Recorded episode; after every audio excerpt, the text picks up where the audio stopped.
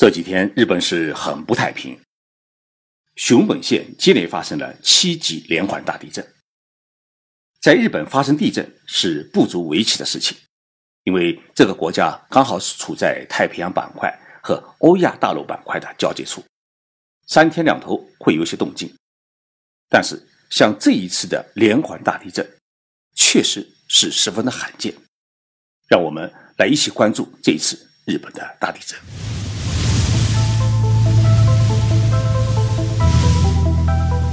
任你波涛汹涌，我自静静到来。静说日本，冷静才能说出真相。我是徐宁波，在东京给各位讲述日本故事。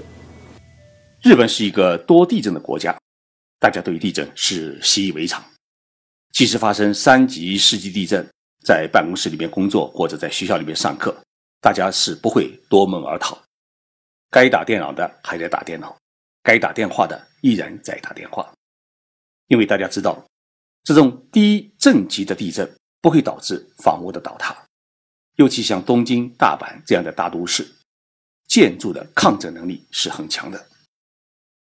但是，当我在远离日本一万多公里的埃塞俄比亚不断的接到熊本地震的消息后，我却有些担心，因为在这么短短的几个小时里面，在同一个震源。连续发生五级以上的连环地震，这在过去是很少遇到的事情。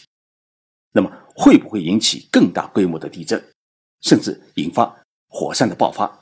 这是许多人共同担忧的问题。大家是否还记得，在二零一一年三月，在日本的东北地区近海呢发生了九级大地震？由于这次地震发生在海中，因此引发了巨大的海啸。其实陆地上的震级是七级。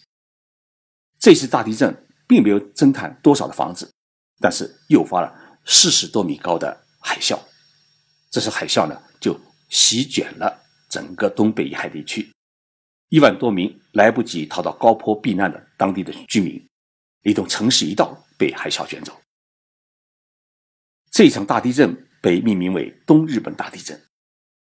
东日本大地震在陆地上的最大的震级，其实也只有七级，与近日发生的熊本地震的震级是相同的。我在十四号夜里得到熊本县第一次发生七级地震以后，马上打了个电话给我们亚洲通讯社在福冈的西日本分社了解具体灾情。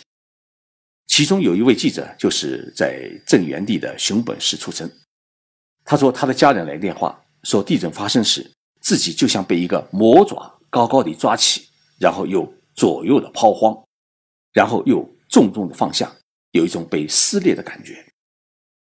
受灾最为严重的是熊本县的义城町，这是一个人口只有三万人的小城市，没有什么高楼，几乎都是独门独户的别墅式住宅。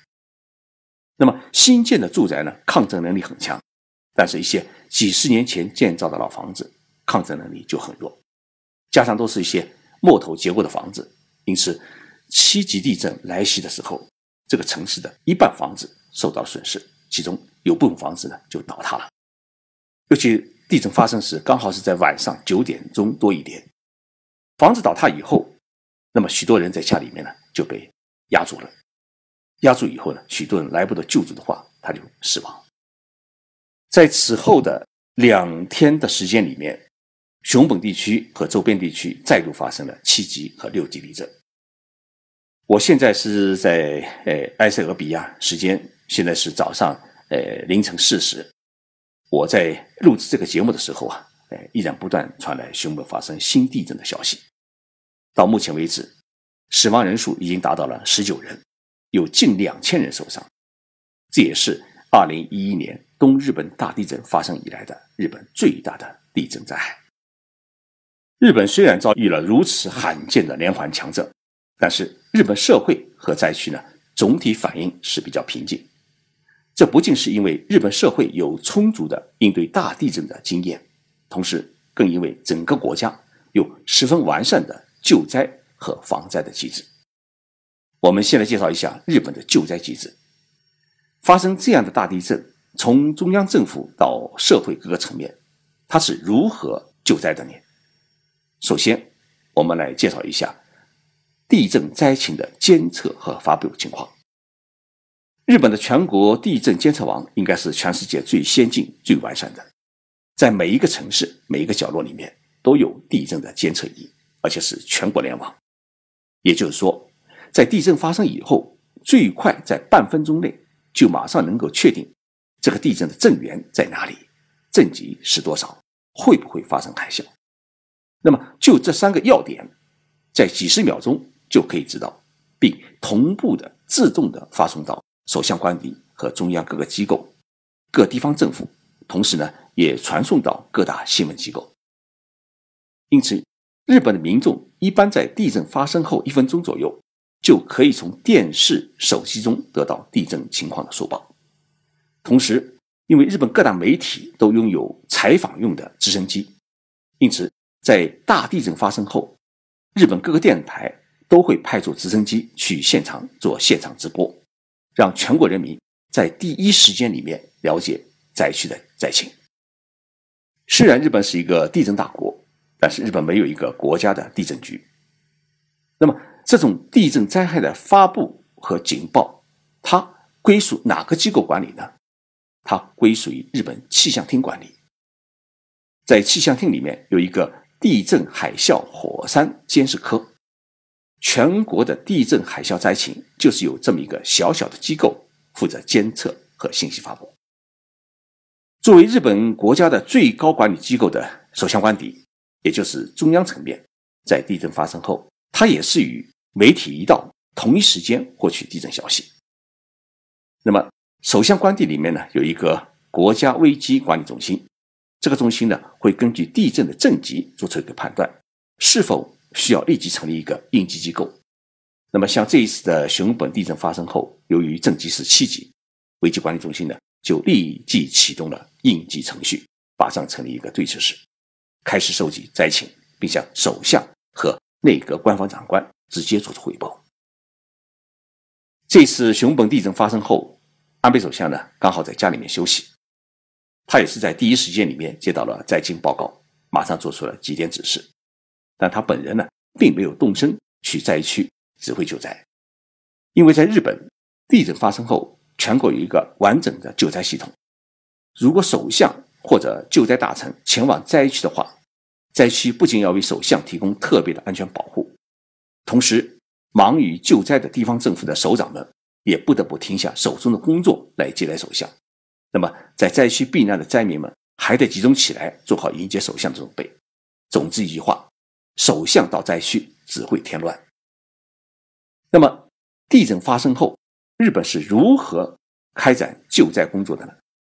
总体上来说，立即投入救灾的有四种力量。第一种力量是消防署。日本的消防体制跟中国有一点不同，日本的消防是将救护捆绑在一起，也就是说，救护车不在卫生系统，而是归属于消防系统。因此，地震发生了以后啊，最先接到报警电话的一定是各地的消防署，所以最先赶到灾区参与救灾的也是消防队的那个消防车和救护车。救灾的第二梯队呢是警察部队。日本各地的警察本部当中有两支部队是担负着救灾任务，一是警察的灾害救助部队，第二呢是机动队。警察的灾害救助队是一个专业的救助力量，都经过特别的训练，而且配备有直升机和专业的救助器材。警察机动队类似于中国的特警部队，但是这一支特警部队呢，它不仅担负着社会治安事件处理，同时也担负地震、台风等重大灾害的救济任务。第三梯队才是自卫队。自卫队呢，主要是陆上自卫队，也就是陆军。日本各地的陆上自卫队当中啊，都有一支救灾的专业部队，类似于工程兵部队。他们拥有专业的救护车辆、野战医院、做饭的差车、呃供水车，甚至还有这个呃洗澡用的这个专业车辆。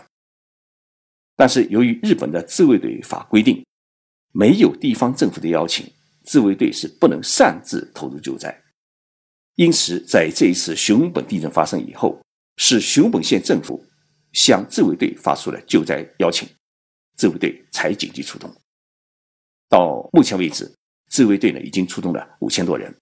根据最新的消息，日本防卫厅将在未来的两天时间里面投入到灾区两万名自卫队员。事实上，在地震发生的第一时间，自卫队的侦察机。和直升飞机就已经飞临灾区上空了解灾情。日本救灾的第四梯队是民间的救助队，这些民间的救助队伍呢，都是由当地的医生或者退役的消防员、自卫队员和公司职员等资源组成。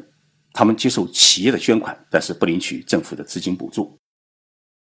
日本有许多这样的志愿者救助队，已经参加过世界各国的救灾，经验也是十分的丰富。而且在全国呢都有分支机构，像这一次的熊本地震，他们也是第一时间抵达灾区参加救灾。地方政府在地震发生后要做的第一件事情是立即打开所有的避难中心、避难场所，譬如政府的大楼、公民馆、学校的体育馆等设施，并打开救灾物资仓库，向灾民们免费提供毛毯、食品等物资。那么，日本社会各界也会做出各种反应，比如，铁路公司会临时开放新干线列车供乘客过夜，移动通信公司免费开放无线上网系统供灾民们上网联络亲人、了解灾情。日本的航空公司免费运送救灾人员，一些企业也向灾民呢捐赠食品等救灾物资。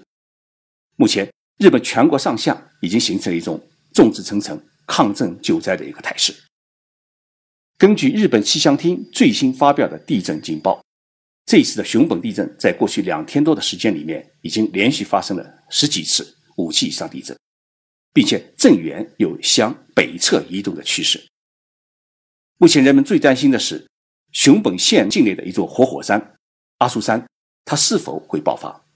那么今天上午呢，阿苏山已经出现了小规模爆发，而且大爆发的可能性也是存在。由于日本九州地区最近地震频繁，因此我建议啊，我们不要去那里出差或者旅游。已经在那里的听众朋友，请尽快离开。